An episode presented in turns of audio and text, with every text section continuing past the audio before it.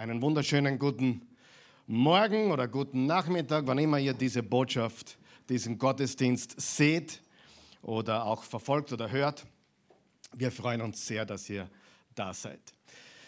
Ich hoffe, ich habe eure ungeteilte Aufmerksamkeit heute. Heute ist sehr, sehr wertvoll, glaube ich, was wir sagen werden, was wir hören werden. Äh, wir lieben Gottes Wort. Wer ist auch mit mir, wenn ich sage, wir lieben das Wort Gottes, wir lieben die Heilige Schrift, wir lieben die Bibel und hey, wir glauben mehr, was in der Bibel steht, als was wir im Radio hören, im Fernsehen sehen. Wer von euch weiß, die Bibel ist immer wahr. Und Jesus Christus ist derselbe gestern, heute und in alle Ewigkeit. Die Nachrichten ändern sich und wenden sich und sind nicht mehr aktuell am morgigen Tag. Aber das Wort Gottes vergeht nie. Die Blume verwelkt, das Gras verwelkt, aber Gottes Wort bleibt in Ewigkeit bestehen. Und wir lieben das Wort Gottes wirklich. Und wenn du zum ersten Mal hier bist oder auch zuschaust, du sollst eines wissen, wir denken biblisch über alles. Ich glaube, das ist das Beste, wie man es ausdrücken kann. Wir denken biblisch über alles. Wir sind in keiner politischen Partei. Wir sind weder rot, grün, schwarz oder blau oder pink. Wir sind Jesus-Nachfolger. Und das ist ganz, ganz wichtig, weil oft ist es so, dass man Christen auch in ein gewisses Eck drängen will. Aber in, wir lassen uns in kein Eck drängen, weil Jesus ist in der Mitte. Jesus ist der Sohn Gottes. Er ist das Alpha und das Omega, der Anfang und das Ende. Er ist die Wahrheit, egal wer sie ausspricht. Amen. Amen. Und wenn jemand sein ganzes Leben lang nur gelogen hat und sagt, Jesus ist Herr, hat er recht. Die Wahrheit ist die Wahrheit, egal wer sie sagt. Amen. Und das muss uns bewusst sein. Und deswegen, wir glauben an kein irdisches Reich. Wir beten immer wieder und immer wieder, dein Reich komme. Und das ist, was wir tun hier. Und ich möchte euch gleich heiß machen, wir haben am kommenden Freitag äh, ein, äh, zusätzliches, einen zusätzlichen Termin, wenn du so möchtest. Wir zeigen am kommenden Freitag um 18 Uhr. Äh, ich glaube ausschließlich auf YouTube, aber zumindest sind wir auf YouTube, nämlich unser letztes Video von unserer letzten Reise. Wir waren nämlich in Galatien. Wer hat schon mal vom Galaterbrief gehört? Paulus an die Christen in Galatien. Ja, wir waren dort im Oktober und da haben wir ein mega, mega, mega cooles Video gedreht mit allen Dingen, mit, mit Drohnen und, und nicht weiter sagen bitte. Ja, aber es gab da ein paar Probleme, aber es ist alles gut gegangen. Aber wir haben ein super Video gemacht und das gibt es äh, als Premiere am kommenden äh, Freitag um 18 Uhr. Und am kommenden Mittwoch um 19.30 Uhr haben wir unser Bibelstudium. Das wisst ihr auch, oder? Und da sind wir in der Offenbarung bereits im 31. Teil. Und äh, wir schreiten hurtig dem Ende entgegen, nämlich diesen Mittwoch wird es gehen um den Reiter auf dem weißen Pferd. Na hallo, wer wird das wohl sein? Unser Messias, unser Christus, der Sohn Gottes. Und danach, ich wurde schon gefragt, was kommt danach? Seid ihr wach? Seid ihr wirklich wach? Was kommt danach? Es gibt zwei Möglichkeiten und ich lasse euch diesmal abstimmen. Und wenn du abstimmen möchtest, musst du auf YouTube oder auf der Webseite oder auf Facebook im Kommentar, und die, die da sind, können das nachträglich tun, heute Nachmittag, einfach in den äh, Gottesdienst gehen, der ja wiederholt wird und wiederholt wird, und einfach im Chat hineingeben, was du möchtest. Und zwar, es gibt zwei Möglichkeiten. Jesus im Alten Testament. Jesus im Alten Testament. Wir werden 20, 25, 30 Mittwoche verbringen und das wäre nicht genug. Jesus im Alten Testament, überall. Wer von euch weiß, die Bibel ist ein Buch, das auf eine Person hinführt, Jesus Christus. Worum geht es im Neuen Testament? Jesus. Worum geht es im Alten Testament? Danke. Jesus. Jesus im Alten Testament ist eine Möglichkeit oder wir machen einen Spaziergang durch das Buch Hiob. Ihr könnt wählen, diese ganze Woche oder eigentlich die nächsten zwei Wochen und dann werden wir uns entscheiden, was wir als nächstes tun. Wer ist bei der Abstimmung dabei? Okay, Einfach abstimmen. Es kommt, eh wie es kommt, aber du darfst halt diesmal mit was sagen. Frage, wer hat ein Lieblingsbuch in der Bibel? Wer hat ein Lieblingsbuch in der Bibel? Die Bibel, drei von euch. Lest ihr die Bibel? Okay, super. Äh, also ich sage euch so, wenn man Leute so fragt, was ihr Lieblingsbuch in der Bibel ist, von den 66, die es gibt, es gibt 39 im Alten Testament und 27 im Neuen Testament, die vier äh, gängigsten Antworten sind die Psalmen. Wer hat die Psalmen auch sehr lieb? Die Psalmen. Äh, dann ist auch Johannes ziemlich weit oben, das Johannesevangelium. Äh, die Offenbarung ist übrigens auch sehr weit oben, bei mir immer weiter oben, muss ich sagen. Und der Römerbrief. Und vielleicht hast du es schon erraten, der Römerbrief ist das beliebteste Buch in der Bibel. Das beliebteste Buch in der Bibel ist das Römerbrief. Frage, wer von euch Bibelliebhaber hat ein Lieblingskapitel in der Bibel? Gibt ein paar, gibt ein paar ähm, Kategorien oder ein paar Möglichkeiten. Psalm 23 ist sehr beliebt. 1. Korinther 13 ist auch sehr beliebt. Apostelgeschichte 2 oder Hebräer 11 oder Jesaja 6, Psalm 119, Epheser 6 oder auch 1. Korinther 15 sind sehr beliebte Kapitel in der Bibel. Aber wer von euch weiß, was das beliebteste Kapitel der ganzen Bibel ist, mit Abstand? Römer Kapitel 8. Das solltet ihr wissen. Römer Kapitel 8 bei Umfragen immer einsame Spitze. Es wurden 100 Theologen und Bibelliebhaber gefragt, wenn sie auf einer einsamen Insel wären, wo sie nur ein Kapitel mitnehmen könnten. Von den 100 Theologen und Bibelkennern und Bibelliebhabern haben 38, also fast vier von zehn, haben gesagt, wenn ich nur ein Kapitel mitnehmen könnte, dann wäre es Römer Kapitel 8. Römer Kapitel 8. Und ich lege mich gerne darauf fest. Und einige von euch schauen schon ein bisschen schläfrig rein. Ich weiß nicht, ob es an mir liegt oder sonst was. Aber stehen wir jetzt gemeinsam auf, bitte, und lesen wir Römer 8, Verse 31 bis 39. So, jetzt haben wir gesagt, der Römerbrief ist das beliebteste Buch in der Bibel. Und das Römer 8 Kapitel ist das berühmteste oder beliebteste Kapitel in der Bibel und die berühmtesten oder beliebtesten Verse der Bibel sind Römer 8, Verse 31 bis 39. Ich möchte dich einladen, sie mit mir laut zu lesen. 1, 2, 3. Was kann man dazu noch sagen? Wenn Gott für uns ist, wer kann da noch gegen uns sein? Gott hat nicht einmal seinen eigenen Sohn verschont, sondern ihn für uns alle gegeben. Und wenn Gott uns Christus gab, wird er uns mit ihm dann nicht auch alles andere schenken? Wer wagt es, gegen die Anklage zu erheben, die von Gott auserwählt wurden? Gott selbst ist ja der, der sie gerecht spricht. Wer sollte uns verurteilen? Christus Jesus selbst ist ja für uns gestorben. Mehr noch, er ist der Auferstandene, er sitzt auf dem Ehrenplatz zur rechten Seite Gottes und tritt für uns ein. Kann uns noch irgendetwas von der Liebe Christi trennen? Wenn wir vielleicht in Not oder Angst geraten, verfolgt werden, hungern, frieren, in Gefahr sind oder sogar vom Tod bedroht werden. Schon in der Schrift heißt es, weil wir an dir festhalten, werden wir jeden Tag getötet, wir werden geschlachtet wie Schafe. Aber trotz all dem tragen wir einen überwältigenden Sieg davon durch Christus, der uns geliebt hat. Ich bin überzeugt, nichts kann uns von seiner Liebe trennen. Weder Tod noch Leben, weder Engel noch Mächte, weder unsere Ängste in der Gegenwart noch unsere Sorgen um die Zukunft. Ja, nicht einmal die Mächte der Hölle können uns von der Liebe Gottes trennen. Und wären wir hoch über den Himmel oder befinden uns in den tiefsten Tiefen des Ozeans, nichts und niemand in der ganzen Schöpfung kann uns von der Liebe Gottes trennen, die in Christus Jesus, unserem Herrn, erschienen ist. Halleluja. Kann man da ruhig bleiben? Da kann man nicht ruhig bleiben. Ihr könnt Platz nehmen.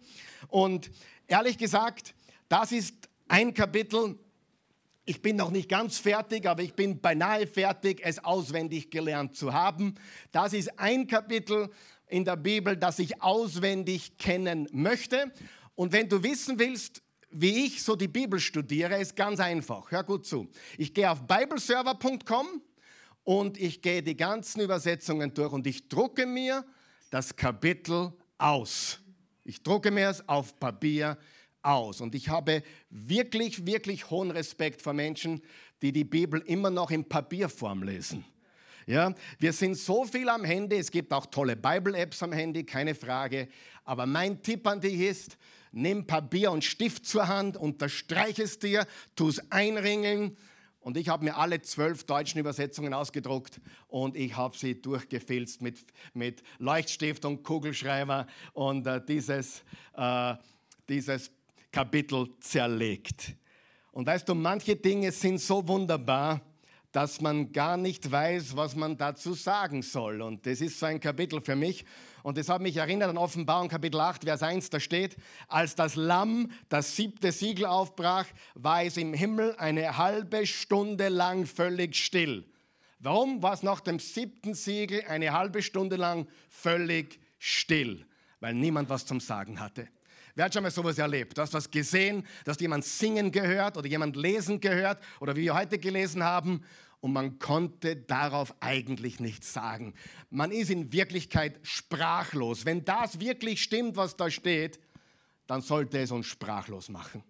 Wenn wir wirklich glauben, was da steht, dann sollten wir eigentlich keinen Ton herausbringen, weil es so wunderbar ist. Und wenn wir das sehen, das Lamm in Offenbarung 8 öffnet das Siegel und es wird still im Himmel und auf der Erde. Ich sage dir, manchmal ist die Stille die beste Response, die wir geben können. Einfach zu staunen, einfach zu sitzen und sagen, Vater, ich, das ist so wunderbar, das Evangelium, die Freudenbotschaft, deine Güte, deine Liebe sind so herrlich. Ich kann gar nichts sagen. Ich bringe nichts heraus. Du bist wunderbar und wunderbar sind deine Werke. Und wenn man im Vers 31 nochmal einhakt, da steht, was kann man dazu noch sagen? Worauf bezieht sich das? Es bezieht sich auf die 30 vorangegangenen Verse. Was kann man dazu noch sagen? Es ist alles gesagt. Im, Im, Vers 1 zum Beispiel steht, und auch das ist klar, es gibt nun überhaupt keinen Grund mehr zur Verdammnis für die, die im Messias Jesus leben. Keine Verdammnis keine Verurteilung. Römer 8, Vers 28, den haben wir gehabt vor einigen Wochen. Wir wissen ja, dass wir die, die Gott lieben oder lieb haben, alle Lebensumstände am Ende zum Guten zusammenwirken. Nur zwei Verse aus den ersten 30, aber du siehst schon, was kann man dazu noch sagen? Wenn unsere Botschaft wahr ist, dann sollten wir auszucken vor Freude. Amen. Wir haben keinen Grund zur Angst. Jesus hat gesagt, fürchtet dich nicht, fürchtet euch nicht. Der, die Engel, immer wenn Gabriel erschienen ist, fürchte dich nicht.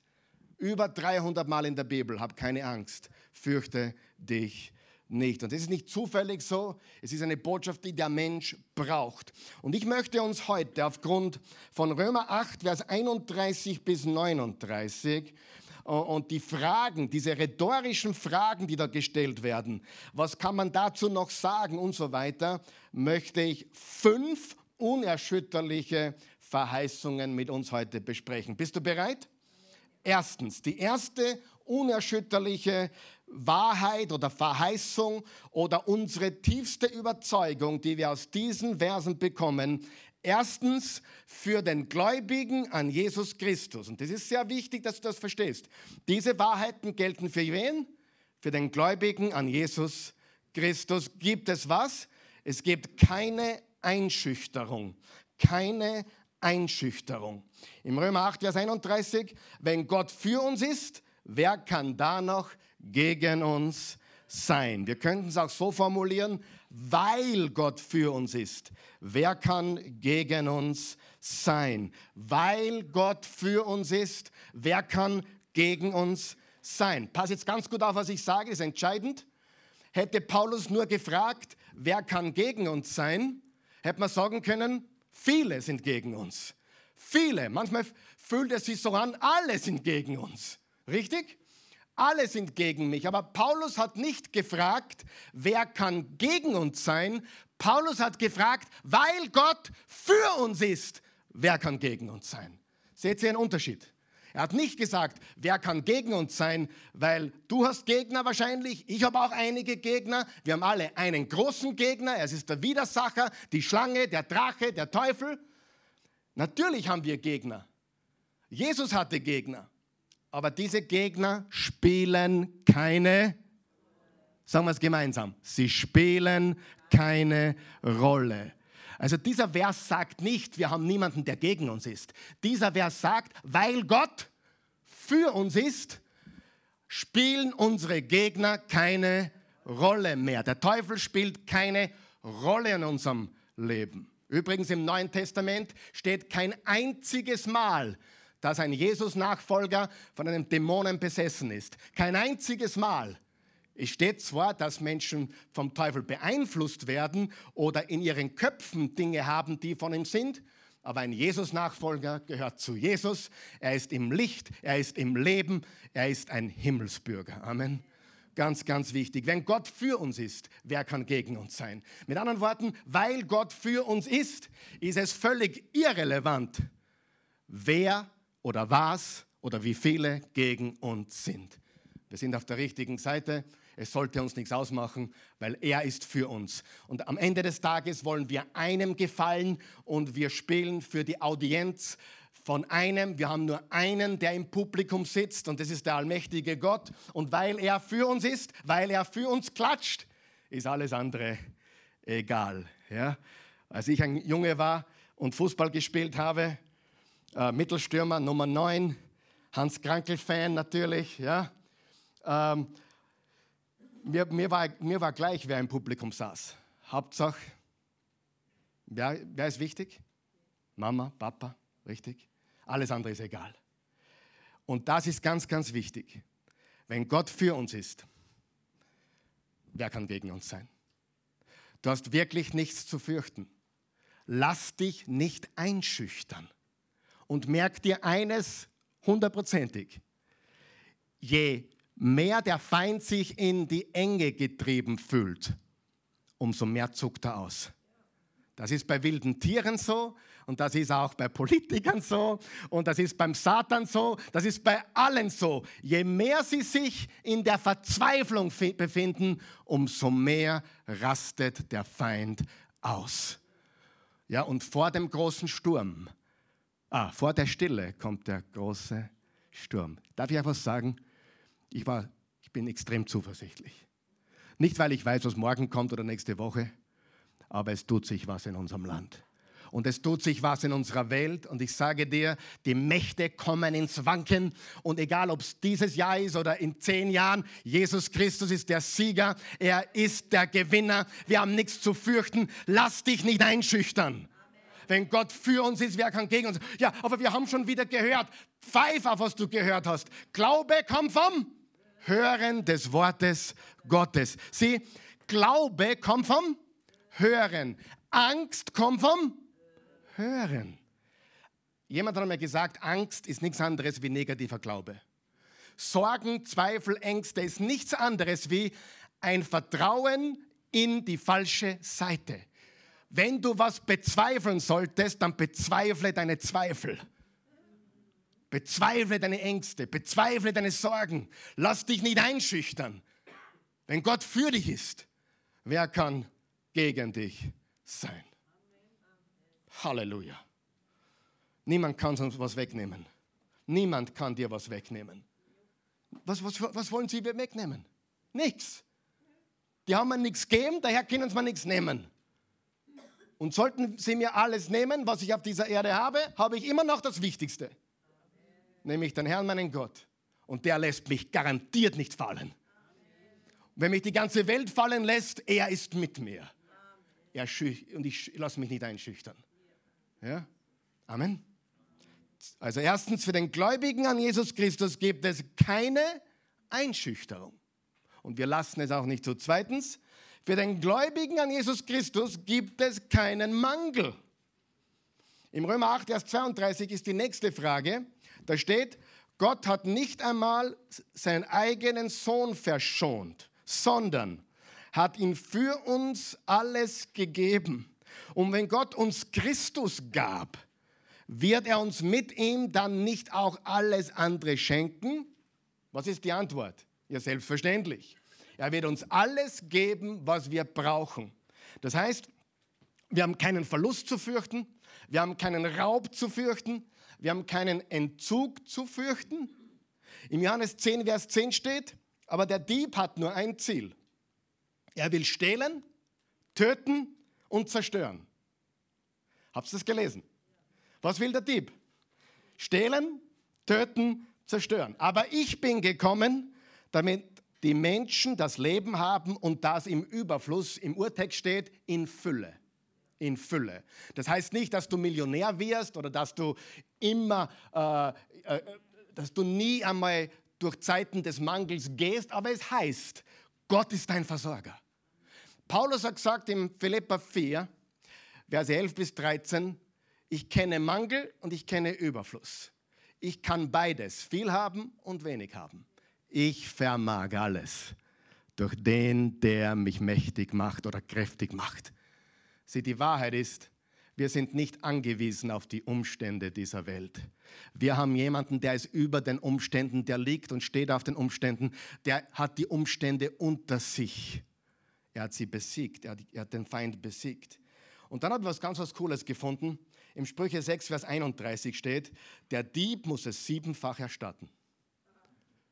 Das war, so, war so in meinen Sprüchen lesen, äh, vor, am, am, am 6. Januar natürlich. Ich lese immer Kapitel 1 am 1., Kapitel 2. Sprüche hat 31 Kapitel, also perfekt. Kapitel 1, Kapitel 2, Kapitel 3. Am 6. Januar hatte ich, der Dieb muss es siebenfach erstatten. Und ich sage dir jetzt etwas. Ich habe überhaupt keinen Stress, auch wenn es an meinem Morgen ausschaut. Ich weiß, Denen, die Gott lieben, dient alles zum Besten. Und wenn der Teufel mich berauben sollte, er wird alles zurückerstatten. Ich bin auf der richtigen Seite. Ich habe keine Angst vor Verlust. Null. Null Verlustangst. Im Epheser 1, Vers 3 steht, Hochgelobt sei Gott, der Vater unseres Herrn, des Messias Jesus. Er hat uns gesegnet mit allem erdenklichen, geistgewirkten Segen, der seinen Ursprung in der Himmelswirklichkeit hat und für uns im Messias erfahrbar ist. Wo ist dieser Segen erfahrbar? Im Messias. Im Messias ist dieser Segen erfahrbar für jeden, der an ihn glaubt. Für den Gläubigen an Jesus Christus gibt es keine Einschüchterung und es gibt auch keinen Mangel. Im Psalm 23 einsteht, der Herr ist mein Hirte, nichts wird mir fehlen oder mangeln. Du sagst, na, aber mir fehlt schon einiges, verstehe ich, mir fehlt auch manchmal etwas. Aber weißt du was? Gott ist größer als dieser Mangel und in Wahrheit fehlt dir nichts. Du musst nur so voll sein von Jesus. Du musst nur so voll sein vom wahren Gott. Und du wirst merken, es fehlt dir nichts. Nichts, es fehlt dir nichts. Du hast Freude, du hast Frieden, du hast Freiheit. Egal, was der Kontostand sagt, egal wie es am Job aussieht, vertrau ihm von ganzem Herzen. Und wenn ich dir irgendwas mitgeben kann heute, vertrau ihm. Vertrau ihm, probier's. Vertrau ihm ganz einfach. Bete jeden Tag zu ihm, in der Früh. Hab deinen Sessel, wo du sitzt jeden Tag in der Früh und bete. Ich sage dir, es wird dir nichts fehlen. Er ist dein Versorger. Er ist mit dir. Der Gläubige an Jesus hat keinen Mangel.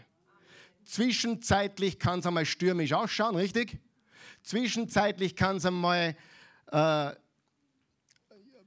ausschauen, als hättest du etwas, was dir fehlt. Aber im Großen und Ganzen bist du da, du lebst. Er hat auf dich geschaut. Er war mit dir die ganze Zeit. Und wenn du nicht gehen konntest, hast du das gar nicht gemerkt, er hat dich getragen. Ich kann dir ehrlich sagen, ich bin ein Produkt der Gnade Gottes.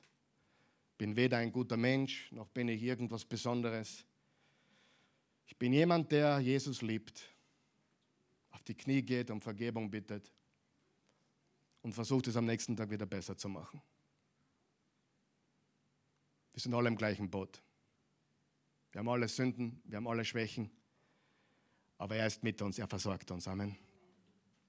Erstens, für den Gläubigen an Jesus Christus gibt es keine Einschüchterung. Lass dich nicht einschüchtern. Zweitens, für den Gläubigen an Jesus gibt es keinen Mangel. Vertrau ihm. Drittens, für den Gläubigen an Jesus Christus gibt es keine Anklage, keine Anschuldigung. Im Römer 8, Vers 33 steht, wer wagt es, gegen die Anklage zu erheben, die von Gott auserwählt wurden? Gott selbst ist ja der, der sie gerecht spricht. Wer soll uns anklagen? Wer spricht uns gerecht? Gott spricht uns gerecht durch Jesus Christus. Weißt du, dass du gerecht gesprochen wurdest? Wie? Durch das, was Jesus am Kreuz tat und deinen Glauben an das, was er getan hat, bist du gerecht gesprochen. Es gibt keine Anklage für die, die in Jesus Christus sind. Das führt mich bereits zum vierten Punkt heute. Für den Gläubigen an Jesus Christus gibt es keine Verurteilung oder keine Verdammnis. Das haben wir bereits im Römer 8, Vers 1 gesehen. Es gibt keine Verdammnis mehr für die, welche in Christus sind. Und hier haben wir es noch einmal. Römer 8, Vers 34. Wer sollte uns verurteilen? Christus Jesus selbst ist ja für uns gestorben. Mehr noch, er ist der Auferstandene. Er sitzt auf dem Ehrenplatz zur rechten Seite Gottes und tritt für uns ein. Wer sollte uns verurteilen? Menschen wollen unser schlechtes Gewissen machen, wollen uns verurteilen.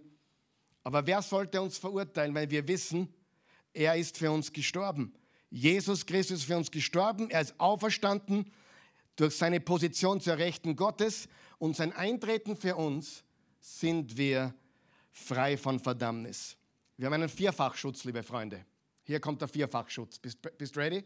Hier ist der Vierfachschutz. Seine Kreuzigung, seine Auferstehung, seine Position zur Rechten Gottes und sein Eintreten für uns. Alles im Vers 34. Er ist für uns gestorben. Mehr noch, er ist für uns auferstanden. Er sitzt auf dem Ehrenplatz zur rechten Seite Gottes und tritt für uns ein. Vier Dinge hat Jesus getan oder tut Jesus. Er ist für uns gestorben, für unsere Sünden, für unsere Schuld, damit wir frei sind von Verurteilung und Verdammnis. Er ist auferstanden, damit wir gerechtfertigt werden, damit wir Leben haben können. Er sitzt zur Rechten des Vaters und dort tritt er für uns ein. Und weißt du was? Wann notwendig, steht er sogar auf. Ich habe mich immer gewundert, in der Apostelgeschichte 7 steht, als Stephanus gesteinigt wurde. Stephanus, ihr kennt den Stephanus, Stephanskirche, Wien, ja, nach ihm benannt. Wie weit es da wirklich äh, den Zusammenhang gibt, weiß ich nicht. Aber der heilige Stephan wurde gesteinigt und da steht geschrieben, während er gesteinigt wurde, sah er zum Himmel auf und er sah Jesus zur Rechten des Vaters stehen. Und immer, als, als, als Hobby, damals als Hobby-Theologe dachte ich mir, das ist aber, das verstehe ich nicht. Steht er oder sitzt er? Ne, aufgestanden ist er. Er hat sich persönlich angenommen um Stephanus. Und genauso macht er es mit uns. Wenn jemand uns verurteilt oder anklägt, natürlich wurde Stephanus zum Tode verurteilt für seinen Glauben. Aber Jesus war mit ihm. Ich habe mich sehr viel beschäftigt mit Märtyrer in der letzten Zeit. Auch Grund der Türkei-Reisen und was ich da so gelesen habe von den sieben Kirchen, auch die Offenbarung ist voll von Märtyrern. Im ersten Jahrhundert ganz besonders. Und ich habe mich immer gefragt, wie kann man das überhaupt aushalten? Habt ihr das schon mal gefragt? Wie kann man es aushalten, wie Antipas in Pergamon, der in den bronzenen Stier hineingeschoben wurde? Das war ein bronzener Stier, der einen Hohlraum hatte. Da wurde man gefesselt hineingelegt. Von unten wurde ein Feuer angezündet. Und der Stier hatte so Hörner mit so, so äh, Flöten oder, oder so Posaunen. Und wenn der drinnen begonnen hat zu schreien, hat der Bulle, der Stier, einen musikalischen Sound abgegeben, den man im ganzen Umkreis gehört hat. Und drinnen wurde der Märtyrer gekocht. Und solche Geschichten, das ist Realität im ersten Und wie kann man das aushalten? Ich habe ja auch Bücher gelesen über Märtyrer. Und ich bin heute mehr denn je überzeugt. Es gibt auch Leute, die haben gesungen, während sie gekreuzigt wurden und dann noch angezündet wurden. Wie Polycarp in Izmir zum Beispiel, in Smyrna, heute, damals Smyrna. Und ich bin heute von einem überzeugt, dass, dass Gott diesen Menschen die Gnade gibt, das auszuhalten. Wer vielleicht glaubt, dass Gott auch Schmerzen, äh, wie sagt man dazu, nicht spürbar machen kann. Ich sage jetzt nicht, dass das garantiert ist, aber ich weiß von Geschichten, die ich gelesen habe, wenn Gott mit dir ist, hör mir zu, wenn Gott mit dir ist, der Sturm, die wilde See, ein Berg, egal was es ist, er ist mit dir und er ist bei dir. Und durch seine Kreuzigung, seine Auferstehung, seine Position zur Rechten Gottes und durch sein Eintreten für uns sind wir geschützt von ihm. Im Philippa 2 steht, Verse 8 und 9, er erniedrigte sich selbst und gehorchte Gott bis zum Tod, zum Verbrechertod am Kreuz. Darum hat Gott ihn über alles erhöht und ihm den Namen geschenkt, der über allen Namen steht. Und sein Name ist Jesus. Hebräer 7, Vers 25. Deshalb ist er auch in der Lage, ohne jede Einschränkung diejenigen zu erlösen, die durch ihn in die Gegenwart Gottes kommen. Denn er lebt auf ewig und setzt sich deshalb unaufhörlich für sie ein. Freunde, für den Gläubigen an Jesus Christus gibt es keine Einschüchterung. Für den Gläubigen an Jesus Christus gibt es keinen Mangel. Für den Gläubigen an Jesus Christus gibt es keine Anklage. Und für den Gläubigen an Jesus Christus gibt es keine Verurteilung. Und wenn du denkst, naja, besser geht es gar nicht mehr, das fünfte ist das höchste. Für die Gläubigen an Jesus Christus gibt es keine Trennung. Keine Trennung. Römer 8, Vers 35 bis 39. Kann uns noch irgendwas von der Liebe Christi trennen? Was ist die rhetorische Fra Antwort auf diese rhetorische Frage? Nichts. Wenn wir vielleicht in Not oder Angst geraten, verfolgt werden, hungern, frieren, in Gefahr sind oder sogar vom Tod bedroht werden, schon in der Schrift heißt es, weil wir an dir festhalten, werden wir jeden Tag getötet.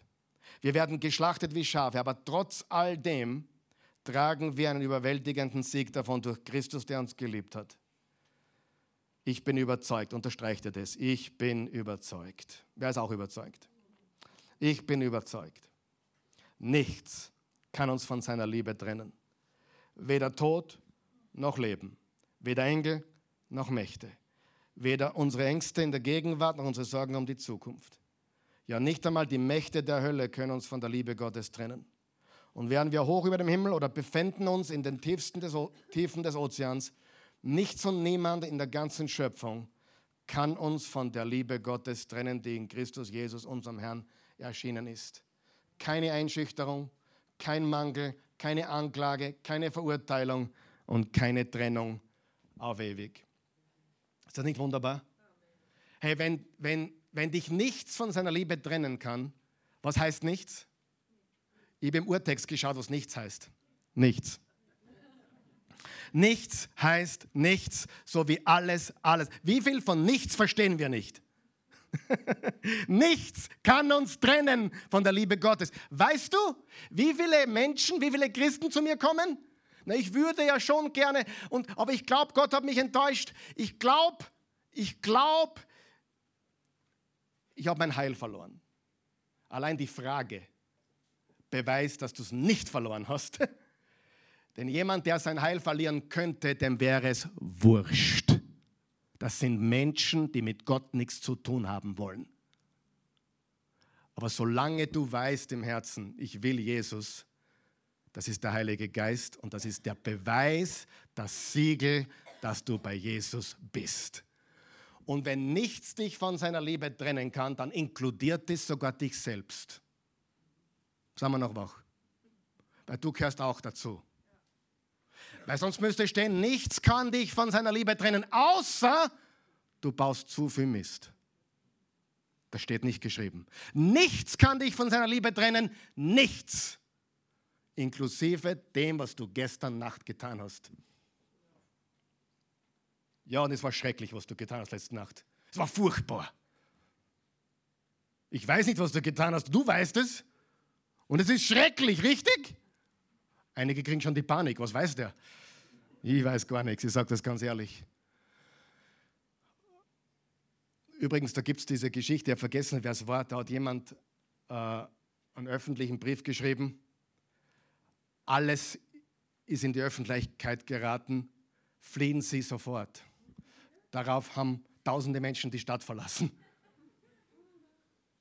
Weil jeder so das Gefühl in sich hat, da gibt es was. Oh, wenn das herausgefunden werden würde, aus und geschehen was. Amen. Versteht ihr? Aber selbst diese geheimsten Dinge. Wo kannst du mit deinen Sünden hingehen, wenn nicht zu Jesus? Darf ich fragen? Ist immer meine Antwort. Wo willst du hingehen? Zu mir? Dann muss ich zu dir. Und das mache ich nicht. Weil wenn du wissest, dann wissest du zu viel. Und das will ich nicht. Es reicht ja, wenn es die Christi weiß. Nichts kann uns trennen von der Liebe Gottes. Und wenn es was gibt, was dich jagt, was dich verfolgt im Inneren, dann geh auf die Knie, tu Buße, kehr um und sag, Jesus, verzeih mir. Was er macht? Na, zuerst müssen wir schon noch reden. Nein, genug gesagt, ich vergebe dir. Wo sind deine Ankläger? Sie sind alle weg. Ich klage dich auch nicht an. Geh hin und sündige nicht mehr. Nicht, lass uns das aufarbeiten. Ich habe keinen einzigen Vers gefunden, wo Jesus gesagt hat, wir müssen deine Sünden aufarbeiten. Nein, wir müssen sie, wir müssen Buße tun, uns von ihnen abwenden, zu Jesus hinwenden und vorwärts gehen. Nichts kann uns trennen von seiner Liebe. Seine Liebe ist größer wie deine Sünde. Seine Liebe ist größer wie dein Versagen. Seine Liebe ist größer als alles in dieser Welt. Gott ist Liebe. Er liebt dich. Das Einzige, was du tun musst, ist glauben und umkehren. Und wenn du das tust, sind seine Arme so weit offen, dass, es, dass du nicht davon, da, da vorbei kannst. Es ist seine Liebe für uns. Im 1. Johannes 4 sagt es Johannes so: Gottes Liebe zu uns ist darin sichtbar geworden, dass er seinen einzigen Sohn in die Welt sandte, um uns in ihm das Leben zu geben. In wen haben wir das Leben? In Jesus Christus. Die Liebe hat ihren Grund nicht darin, dass wir Gott geliebt haben. Wer hat schon mal Christen gesehen, die sagen, ich muss Gott mehr lieben, ich muss Gott mehr lieben, ich muss Gott mehr lieben. Hör auf mit dem Quatsch, du musst gar nichts. Du musst das tun, was im, im Johannes 4, Vers 19 steht. Wir lieben ihn, weil er uns zuerst geliebt hat. Du musst endlich kapieren, wie sehr er dich liebt. Und wenn du kapierst, wie sehr dich der Vater liebt, ändert sich deine Beziehung zum Vater, richtig? Wenn wir wissen, der Vater liebt uns bedingungslos, dann sind wir zum Vater hingezogen. Wir lieben ihn, weil er uns zuerst geliebt hat. Vers 10 noch einmal. Die Liebe hat ihren Grund nicht darin, dass wir Gott geliebt haben, sondern dass er uns geliebt und seinen Sohn als Sühnopfer für unsere Sünden gesandt hat. Als Sühnopfer für unsere Sünden. Was ist am Kreuz passiert? Jesus wurde unser Sühnopfer. An unserer Stelle ist er gestorben. Ich habe was getan diese Woche, an dem möchte ich euch teilhaben lassen.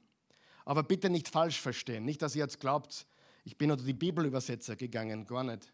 Und ich bin auch nicht, ich sage auch nicht, dass dieser, ich habe habe diese Verse 31 bis 39 in meine eigene Sprache übersetzt. Wollt ihr es hören? Okay. Bitte, das ist nicht inspirierter Bibeltext, aber ich habe es versucht, in meine eigenen Worte zu übersetzen. Eine, also meine freie Übersetzung. Wollt ihr es hören? bitte einblenden lassen. Auf der Outline steht es nämlich gar nicht. Also, ich habe es folgendermaßen übersetzt, mit, mit Hilfe aller möglichen bereits existierenden Übersetzungen. Also, was denkt ihr? Wie können wir verlieren, wenn Gott auf unserer Seite ist? Das gefällt mir schon mal. Wie können wir verlieren, wenn Gott auf unserer Seite ist? Wenn der Allmächtige nicht zögerte, alles für uns aufs Spiel zu setzen, unsere Lage anzunehmen und sich dem Schlimmsten auszusetzen. Indem er seinen eigenen Sohn schickte, kann es dann noch irgendetwas geben, das er nicht mehr als gerne und freiwillig für uns tun würde? Und wer würde es wagen, sich mit Gott anzulegen, indem er sich mit einem von uns, nämlich Gottes Auserwählten, anlegt? Wer würde es wagen, auch nur mit dem Finger auf uns zu zeigen. Er, der für uns starb und er, der für uns zum Leben erweckt wurde, befindet sich in diesem Moment in der Gegenwart Gottes. Dort zur Rechten des Vaters setzt er sich für uns ein. Glaubst du, irgendjemand wird in der Lage sein, einen Keil zwischen uns und der Liebe, die Jesus Christus zu uns und für uns hat, zu treiben? Keine Chance. Das gefällt mir. Keine Chance. Wir hätten heute die Botschaft nennen können, keine Chance. Nichts kann uns trennen. Keine Chance. Keine Schwierigkeiten, keine Probleme, keine Herausforderungen, keine Prüfungen, keine harten Zeiten, kein Leiden, kein Hass, kein Hunger, keine Obdachlosigkeit, kein Mobbing, keine Drohungen, keine Hinterlist, nicht einmal die schlimmsten Sünden, die in der Heiligen Schrift aufgeführt sind. Sie verfolgen uns, sie töten uns kaltblütig, weil sie dich hassen. So steht es im Psalm 44, Vers 23. Nichts davon bringt uns aus der Ruhe. Nichts davon bringt uns aus der Ruhe, weil wir wissen, dass Jesus uns liebt. Ich bin absolut überzeugt, dass nichts, nichts Lebendes oder Totes, Engel oder Dämonisches, weder heute oder morgen noch hoch oder niedrig, vorstellbar oder unvorstellbar, absolut nichts zwischen uns und Gottes Liebe kommen kann. Weil Jesus, unser Meister, uns in seinen Armen hält Nichts und niemand kann uns von ihm und seiner Liebe trennen. Nichts. Nichts.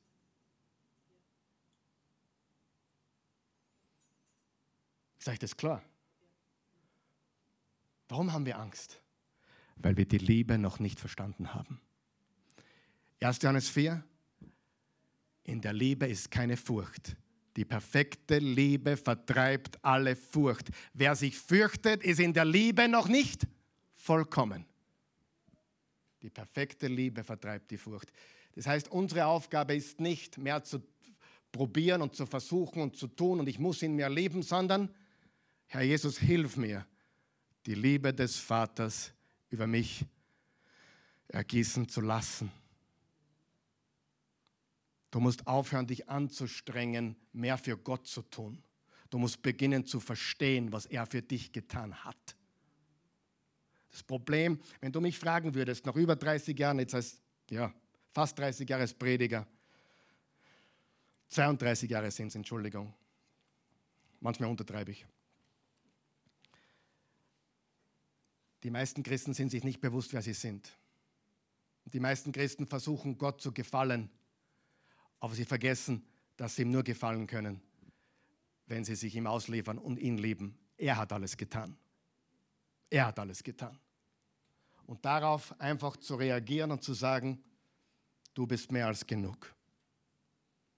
Deine Liebe soll mein Herz durchfluten. Du kannst gar nicht anderen, als ihn zu lieben von ganzem Herzen. Du wirst übergehen von seiner Liebe. Seine Liebe für uns ist real. Wer glaubt das? Sie ist real. Sie ist so real. Er liebt dich. Und ich predige bewusst in diese Richtung, auch jetzt zum Anfang des Jahres. Ich habe auch keine Serie noch begonnen. Ich will einfach weiterhin boosten und ich will euch stark machen. Die Serie ist schon vorbei, aber es wurscht, das Boosten geht weiter. Vielleicht booste ich das ganze Jahr, wer weiß, ja. Ich meine, jede, Woche ein Booster schadet nicht, oder? Die Leute brauchen es. Aber die Serie ist vorbei. Wer so Serie.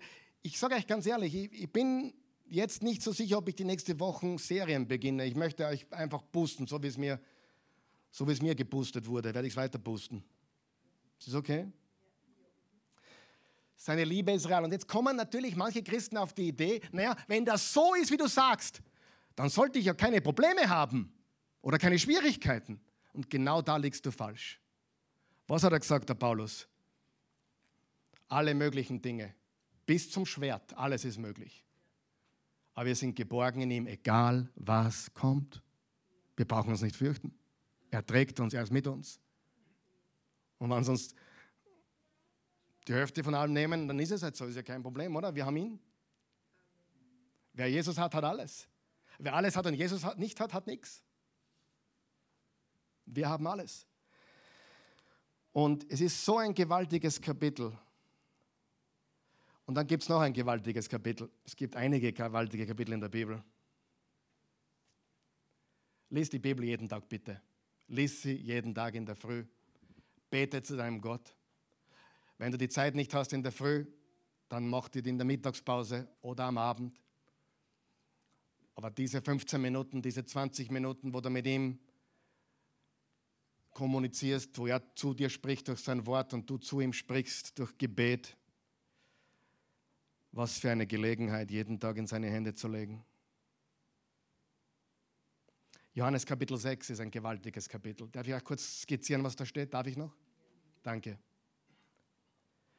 Johannes Kapitel 6 beginnt damit, dass Jesus die berühmte Brotvermehrung macht. Kennen Sie die Geschichte? Tausende, Abertausende, 5000 Männer plus Frauen und Kinder. Man geht von über 20.000 Menschen aus. Jesus war zu diesem Zeitpunkt extrem populär. Die Menschen rannten ihm nach. Und dann hat er das Brot und die Fische vermehrt. Und was wollten sie tun? Er soll unser König sein. Sie wollten ihn zum König machen, richtig? Warum? Hey, Brot war das Wichtigste damals. Das war das Grundnahrungsmittel. Brot war extrem wichtig. Und jetzt haben wir jemanden, der gibt uns Überfluss an Brot. Der versorgt uns mit den Dingen, die wir brauchen. Wofür steht Brot heute? Für alles, was wir brauchen, oder? Stromrechnung zu bezahlen oder, oder, oder diese Förderung oder die, die, diesen Zuschuss oder was immer diese, dieses Brot heute symbolisiert. Richtig, seid noch wach. Und weil er ihnen da, hört mir zu, weil er ihnen das gegeben hat, wollten sie ihn zum König machen. Na, dann machte Jesus einen Fehler. Oder macht er Fehler? Naja, als Politiker hat er einen groben Fehler gemacht. Er sagt in Vers 37, alle Menschen, die mein, mir mein Vater anvertraut hat, werden auch zu mir kommen. Und wer auch immer zu mir kommt, ich werde ihn nie und nimmer hinauswerfen. Das war noch nicht der Fehler. Das war noch gut. Wem gefällt das? Alle Menschen, die zu mir kommen, die mir der Vater anvertraut und wer auch immer zu mir kommt, ich werde ihn nie und nimmer hinauswerfen. Ist das nicht cool? Und dann hat er einen Fehler gemacht. Ihr wollt mich nur wegen dem Brot. Ihr wollt mich nur, weil ich euch gespeist habe. Ihr wollt mich nur, weil ich eure Stromrechnung bezahlt habe und eure Gasrechnung. Ihr wollt mich nur, weil ich euch dies und jenes, diesen Zuschuss und diese Förderung gewährt habe. Ihr wollt mich nur wegen dem Brot. Aber das ist nebensächlich. Und Jesus hat auch mit Nebensächlichkeiten, so im, im Vorbeigehen hat es gegeben. Ja? Aber worum es wirklich geht, und dann hat er den großen Fehler gemacht ihr müsst mein Fleisch essen und mein Blut trinken. Und dann steht, alle haben ihn verlassen. Und dann steht, in Vers 67 steht, wo er zu den Zwölf sagt, wollt ihr mich auch noch verlassen? Und dann hat Petrus, Petrus hat immer den Mund offen gehabt, Herr, zu wem sollen wir denn gehen? Antwortete Simon Petrus, du hast die Worte des ewigen Lebens. Sagen wir das gemeinsam. Du hast die Worte des ewigen Lebens. Er ging also vom physischen Brot, dem sie alle hinterhergelaufen sind, zum Geist, zur geistlichen Speise, ihr müsst mein Fleisch essen und mein Blut trinken. Natürlich hat das nichts mit Kannibalismus zu tun, sondern ist geistlich zu verstehen, ihr müsst meinen Leib aufnehmen und mein Blut euch reinigen lassen. Hat nichts mit Essen zu tun, sondern mit geistlicher Annahme von Jesus. Amen. Die geistliche Speise heißt, an ihn zu glauben. Das Brot des Lebens ist, Jesus zu vertrauen. Und dann war es aus. Sie gingen einer nach den anderen, sogar manche Jünger, aber die zwölf blieben. Du hast Worte des ewigen Lebens. Alles im gleichen Kapitel. Zuerst zigtausende und dann nur mehr zwölf und ein paar übrige. Und ich sage dir, wir haben das gleiche Problem heute, auch unter Christen. Sie glauben, die Lösung liegt im Brot. Die Lösung liegt nicht im Brot und die Lösung liegt auch nicht in dem, was die Regierung entscheidet letztendlich oder tut. Ich bete immer, Vater, vergib ihnen, denn sie wissen nicht, was sie tun. Oder man soll jetzt anders beten, Vater, vergib ihnen, denn sie wissen es zwar und tun es trotzdem.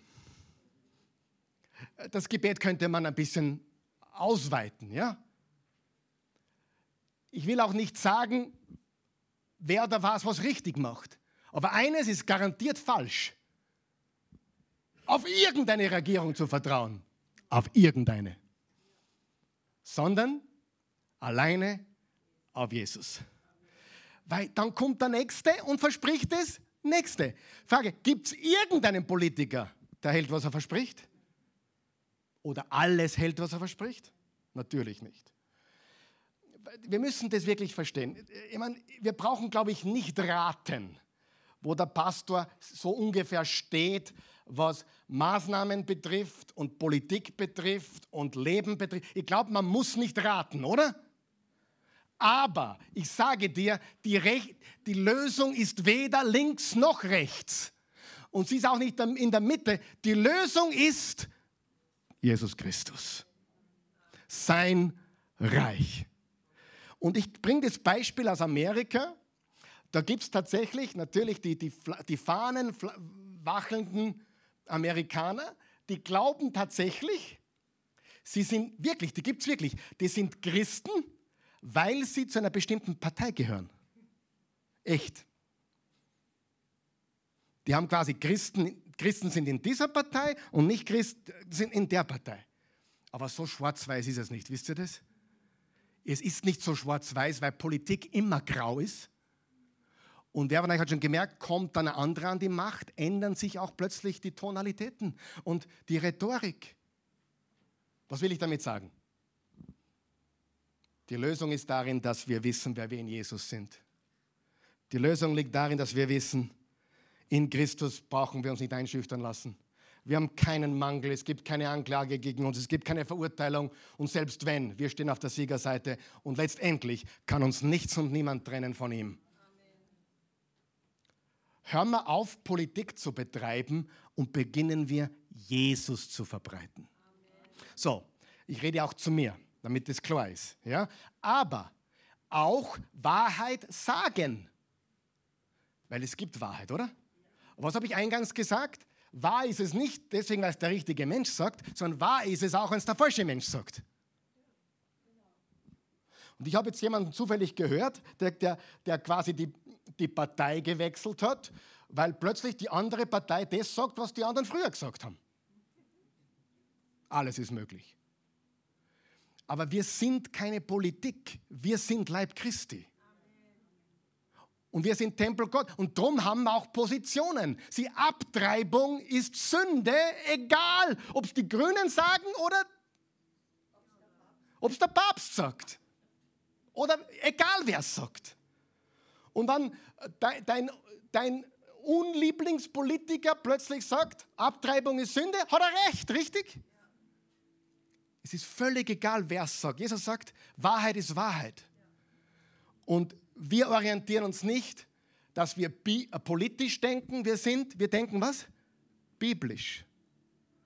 Und das ist über alle Grenzen hinweg. Natürlich würde ich nie einen Politiker wählen, der für Abtreibung ist. Nie im Leben würde ich das tun.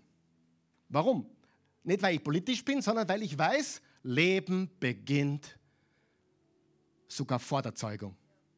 Gott hat dich geplant.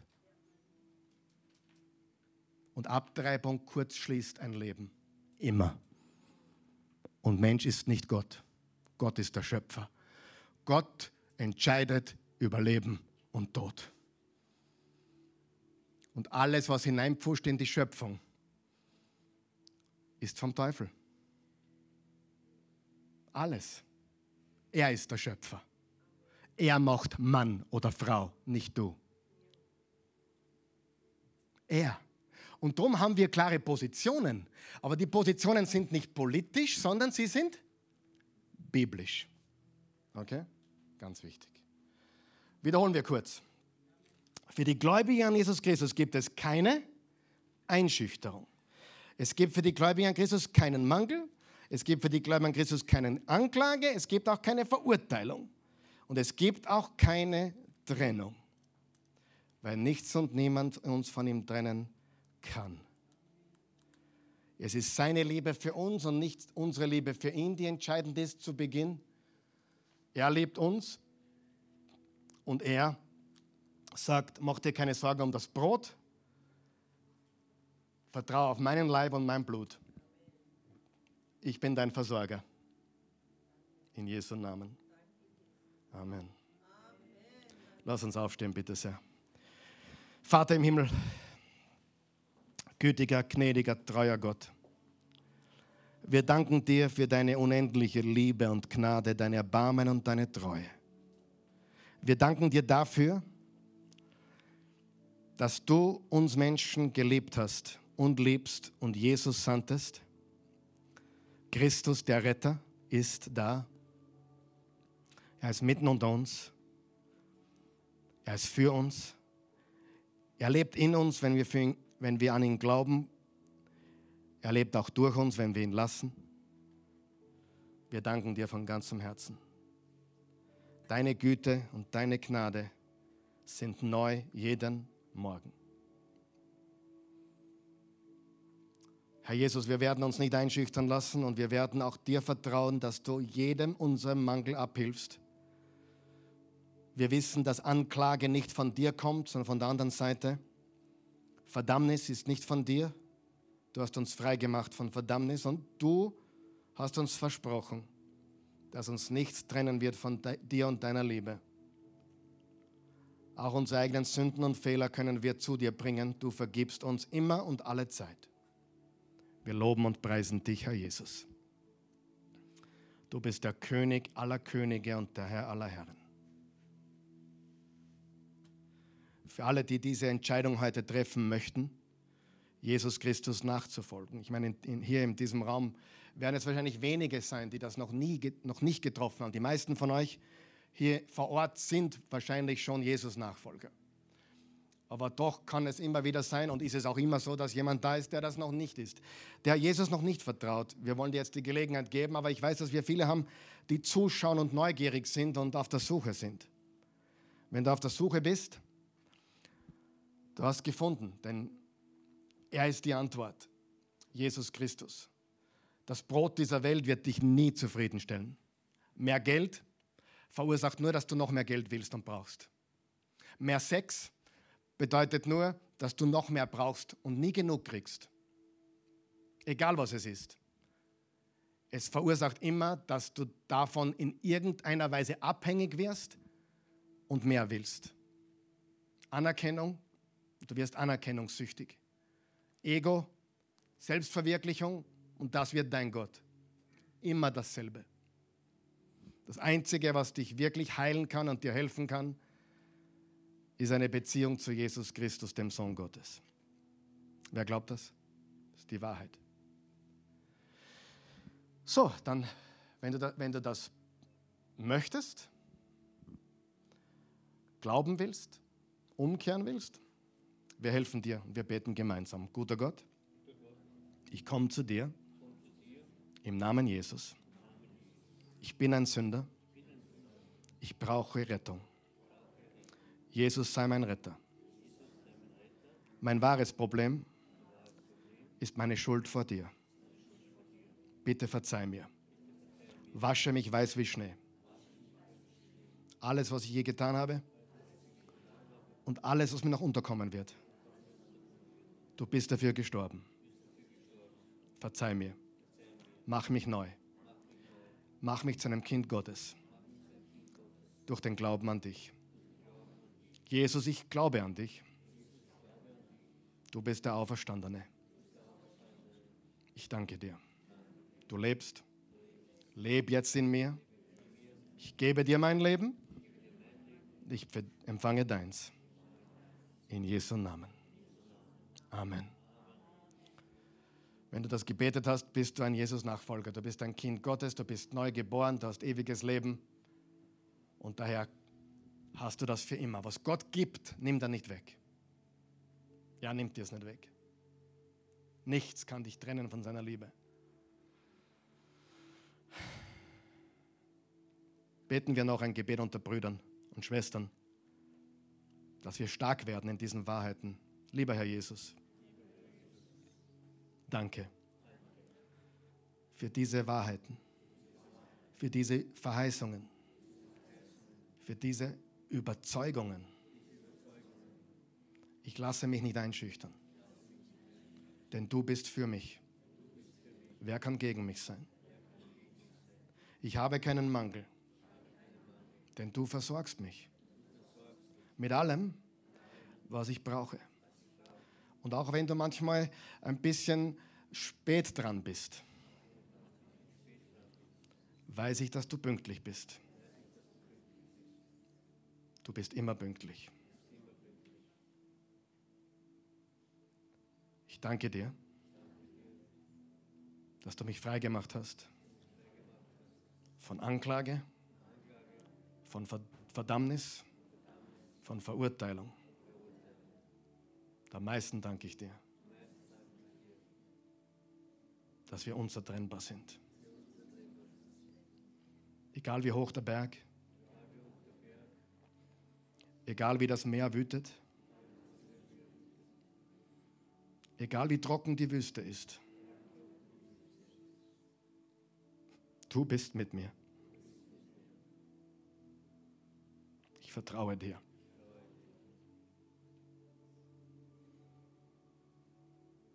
Amen. Darf ich noch was sagen, bevor der Eugen kommt? Manchmal ist es ein Berg, den wir brauchen, der uns zu ihm bringt. Manchmal ist es ein wütendes Meer, das wir brauchen, um auf die Knie zu fallen. Und manchmal tut uns auch die Wüste ganz gut, damit wir wieder hinkommen zu Jesus, der wahren Oase. Er ist die Oase.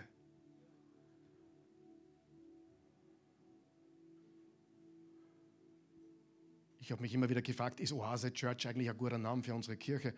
Und in solchen Momenten wie jetzt bin ich immer bestätigt, bingo, weil Jesus die Oase ist in der Wüste. Nicht, nicht, nicht, nicht dieser Ort, Jesus. Leben. Wüsten, Berge, Täler, wütendes Meer. Er ist mit dir.